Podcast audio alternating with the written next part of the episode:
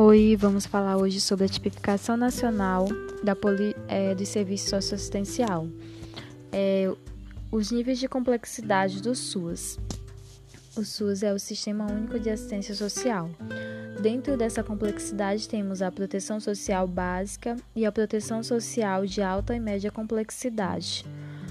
A proteção social básica é, ela abrange o Serviço de Proteção e Atendimento Integral à Família, o PAIF, o Serviço de Convivência e Fortalecimento de Vínculo, o SCFV, o Serviço de Proteção Social, Social Básica no Domicílio para pessoas com deficiência e idosos, e o Serviço de Proteção Social Especial de Média Complexidade, ela traz o Serviço de Proteção e Atendimento Especializado à Família Indivíduo, PAF, o Serviço Especializado em Abordagem Social, o Serviço de Proteção Social a Adolescentes em Cumprimento de Medida Socioeducativa de Liberdade Assistida, o LA, e de Proteção de Serviços à Comunidade, o PSC, e o Serviço de Proteção Social Especial para pessoas com deficiências, idosos e idosas e suas famílias, e por último, o serviço especializado para pessoas em situação de ruas.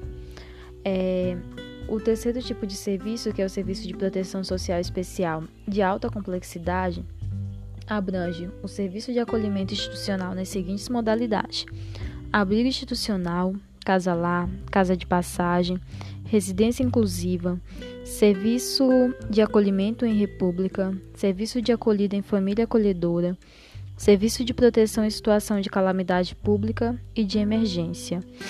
Esses são os tipos de serviços que abrange a proteção social do Sul, SUAS, do SUS, o Sistema Único de Assistência Social, que é a proteção social básica, a proteção social especial de média e alta complexidade.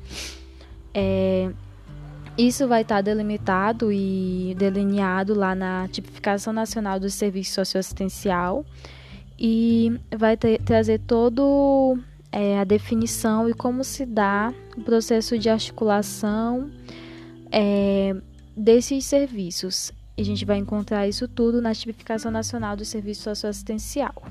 Então é só, vamos para os próximos podcasts.